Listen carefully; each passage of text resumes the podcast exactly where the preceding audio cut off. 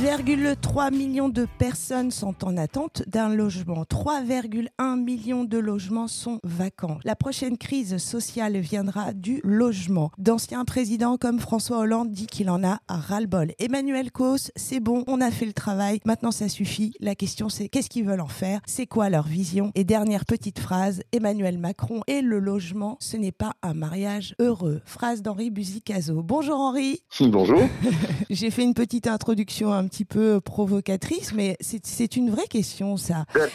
C'est quoi leur vision sur le logement, ce nouveau gouvernement? Qu'est-ce qui se ah passe? Oui, puis euh, faut être très clair, l'interview que le président de la République euh, vient de donner, euh, votre confrère de, de, Challenge, hein, au magazine Challenge, il y a quelques jours, est terrible, parce que le président dit deux choses qui sont des diagnostics que la filière fait depuis très longtemps. Alors c'est bon, on va peut-être pas continuer, c'est il y a beaucoup trop d'aides et elles ne sont pas efficaces, et deuxièmement, les maires ne font pas le job. Bon, très sommaire, mais il n'y a aucune prescription médicale. Il y a même une phrase terrible qui est euh, euh, il faut que le marché euh, fasse son office, c'est-à-dire bon, on va, on va laisser l'organisme se rétablir lui-même, hein, si mhm. je, continue dans la métaphore médicale, même l'appréciation que les investisseurs vivent en France comme dans un paradis. Voilà, ce sont les mots du président de la République. Alors, euh, au-delà même... Allez, vous allez même encore plus loin. Vous dites qu'il pense que les professionnels de l'immobilier se gavent. C'est le mot que vous avez employé. Ah oui, oui.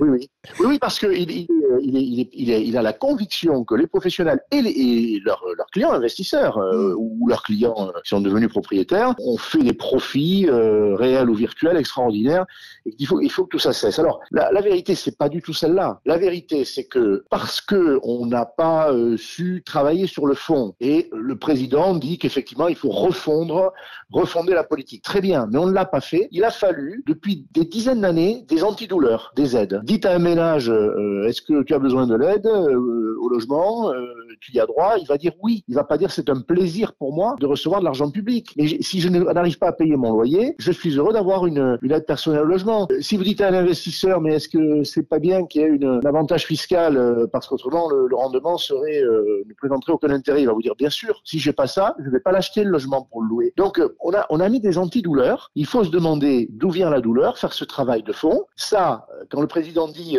c'est pas en pleine crise qu'on tombe le moteur, je continue à le citer. Ben si, mm. il, faut, tomber le moteur pour pour les pour les années qui viennent. Mais en même temps, il est évident qu'aujourd'hui, il faut quelques mesures ciblées pour redonner de l'oxygène parce que on va, on va donner un seul chiffre. Dans le neuf comme dans l'ancien, ils sont mis à égalité, moins 40%. Voilà, moins 40%. Le pays ne peut pas s'accommoder que une, petite moitié. On parle bien des constructions. Hein. Voilà. Oui, Alors, les constructions ne sont, ne sont pas relancées, c'est-à-dire que mhm. bien sûr, la, la, la machine pour l'avenir, en plus, est en panne. Donc, on sait que, mais il faut des mesures d'urgence. Le, le, président de la République, aujourd'hui, il, il, a le rôle de Il n'a pas l'air de le réaliser. D'ailleurs, en, voyant, d'ailleurs en voyant cette lettre euh, au président de la République qui a été portée par euh, ah l'UNIS et, et d'autres euh, fédérations qu'on s'est dit, là, il y a un réel problème, parce que justement, vous l'avez souligné. Il y a un réel problème. et, voilà, je veux dire, il y, a, il, y a tout, il y a, toutes les fédérations, d'ailleurs, qui ne s'y sont pas associées, mais pensent la même chose. Euh, L'ordre des notaires pense la même chose. les conseillers en gestion de patrimoine, il y a beaucoup de professions qui sont dans la, dans la filière, dans la chaîne. tout le monde pense la, la, la même chose. Les analyses sont assez largement communes assez largement commune. Alors, il n'est pas question euh, de, de, de, dire que le marché peut se rétablir lui-même. C'est impossible. Les pouvoirs publics doivent l'aider, l'accompagner, moins le contraindre, ce marché. Euh, mais, mais, il, faut, il faut y travailler. Et même le la président de la République dit qu'il condamne les dix dernières années de, des politiques publiques sur cette question-là. Distribuer les, les, les, bons points ou les mauvais points. Alors, moi, je suis président d'école, hein, je change de métaphore. C'est bien gentil.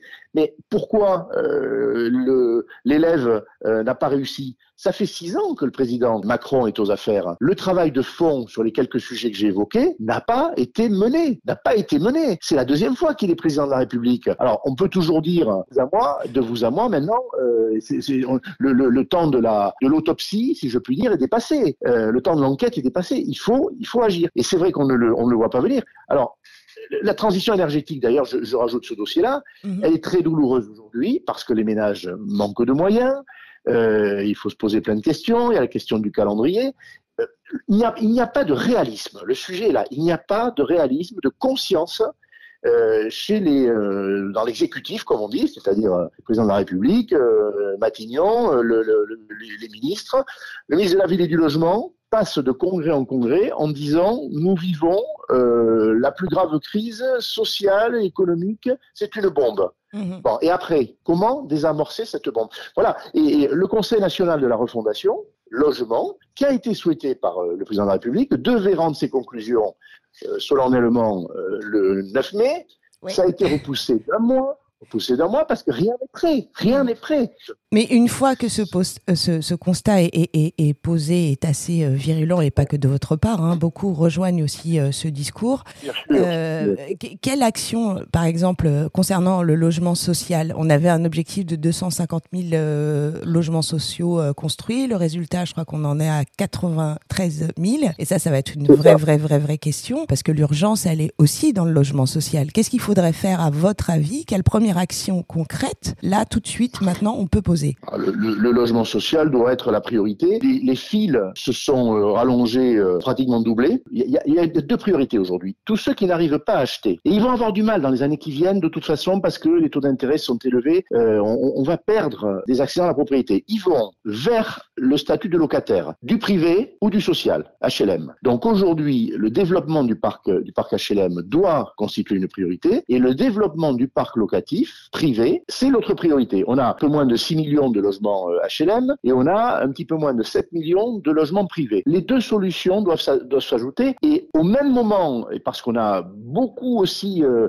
euh, embarrassé le, logement social, la production sociale plonge, plonge, elle n'a jamais été aussi bas. Le chiffre que vous donnez, mm. malheureusement, n'est pas contestable, très loin des objectifs, hein, qu'Emmanuel Vargon, par exemple, avait mis en avant, très très très très loin, on n'est pas à la moitié. Donc c'est évidemment le statut de locataire aujourd'hui qu'il il faut privilégier avec un statut euh, fiscal simple euh, qui, qui, irait du, euh, du neuf jusqu'à l'ancien pour le privé et pour le social, il faut évidemment accompagner les maires pour qu'ils donnent des permis de construire pour du, pour du social, pour travailler sur la densification aussi des logements sociaux, les surélevés, les immeubles qui, qui existent aujourd'hui. Que la CAPEB, même la CAPEB, même le monde de, du bâtiment, même le monde de la construction, ce qui est assez, on va dire, historique en France, souligne et, dénonce aussi euh, cette crise. On sait qu'il y a une pénurie d'un côté, mais de l'autre côté, on a un taux de chômage en France qui est assez euh, incroyable. On, a l'impression d'une espèce de, crise, effectivement, mais de plein plein d'incohérences. C'est-à-dire que les maires ne font pas leur job, ils bloquent les permis de construire. De l'autre côté, on a une pénurie de main-d'œuvre. Les maires sont essentiels. Ils ont la responsabilité de délivrer les permis de construire.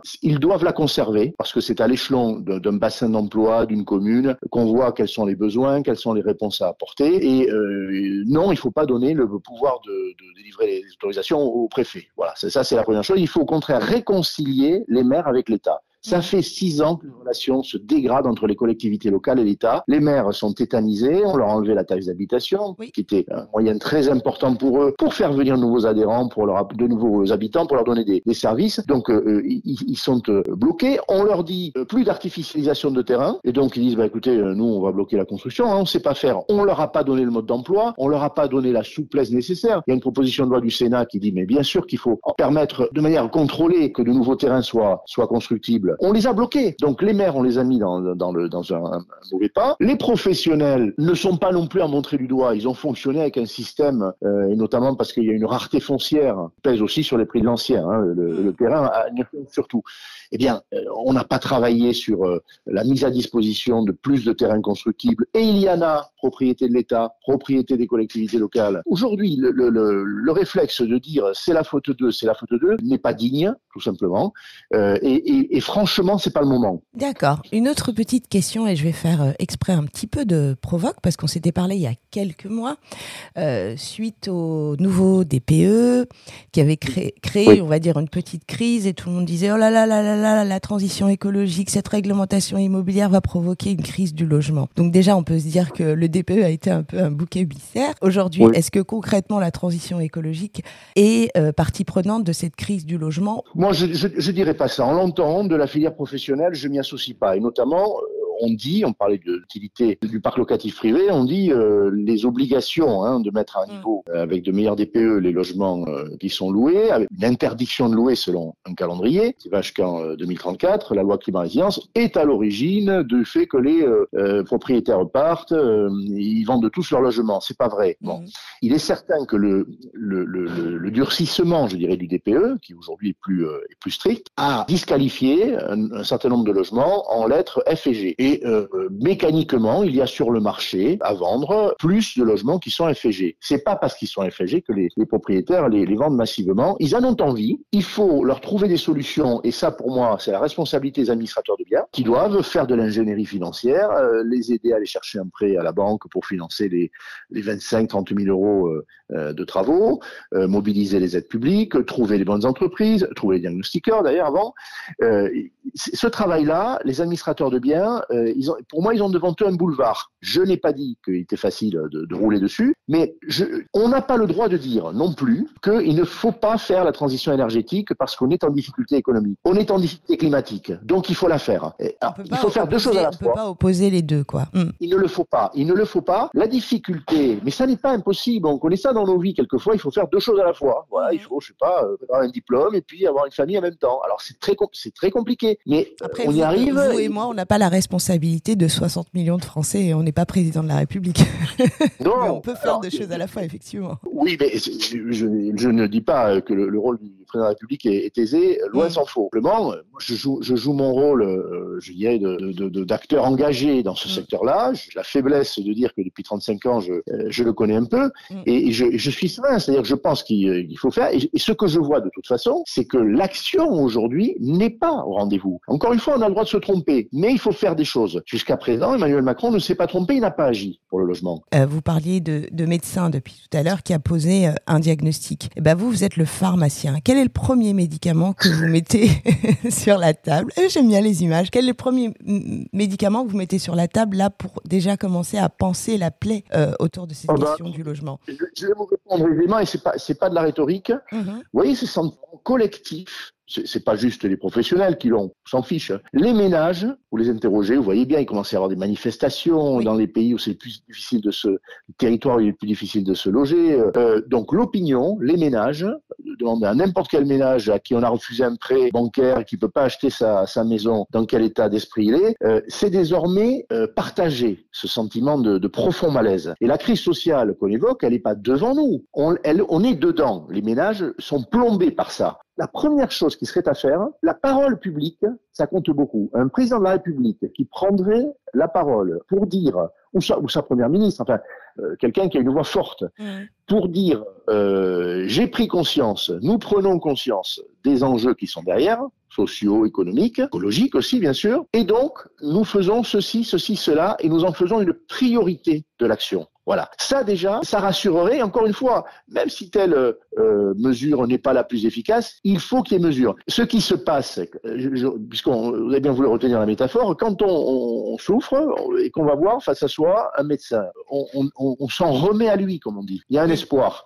Et le seul fait de le voir apparaître, le seul fait de le voir apparaître, on a tous eu cette, cette expérience-là. Euh, bon, mon père était médecin de campagne, eh bien, vous rassure. C'est l'histoire de euh, France, le président providentiel, l'homme qui va nous tous nous ah, sauver. Oui. Alors, on sait aujourd'hui que le providentiel, c'est beaucoup plus difficile, les marges de manœuvre sont réduites, mais une prise en compte. Aujourd'hui, la, la, phrase est partagée par tout le monde. Il y a une, une inconscience, un silence assourdissant sur ce sujet. Tout le monde se mobilise, tout le monde serre les rangs de manière à peu près coordonnée désormais, ça a pu faire défaut, et il ne se passe rien. Donc moi je dis la première chose, c'est de sortir du bois et de dire voilà, j'ai pris, et, ce qui s'est passé avec l'interview dans c'est l'inverse. C'est un président qui, en un paragraphe, un même paragraphe d'interview donné à, à, vos confrères, exécute 30 ans d'action et le secteur d'activité. Circuler, il n'y a rien à voir. Alors ça, ça marche pas. Eh bien, docteur, j'espère que vous êtes en train de nous écouter. Merci beaucoup, Henri. Et, euh, et, euh, retrouver euh, la chronique d'Henri Buzicazo dans Capital que j'ai lu, qui était vraiment pertinente, intéressante, et j'ai même réussi à sourire alors que c'est une question un petit peu grave. Oui, oui, j'essaie. Je, je, je, suis souriant. Je, voilà, j'aime la vie et quand je constate que les choses ne vont pas, je, je ne veux surtout pas être catastrophé parce qu'on n'est pas efficace dans ce cas-là. Et oui, il faut, faut sourire aussi euh, pour, pour avancer, c'est important. Et on va se dire à bientôt pour une tribune pour euh, Infodiag alors. Avec joie, avec joie, je m'en occupe. Merci beaucoup Henri, à très très très bientôt. Au revoir.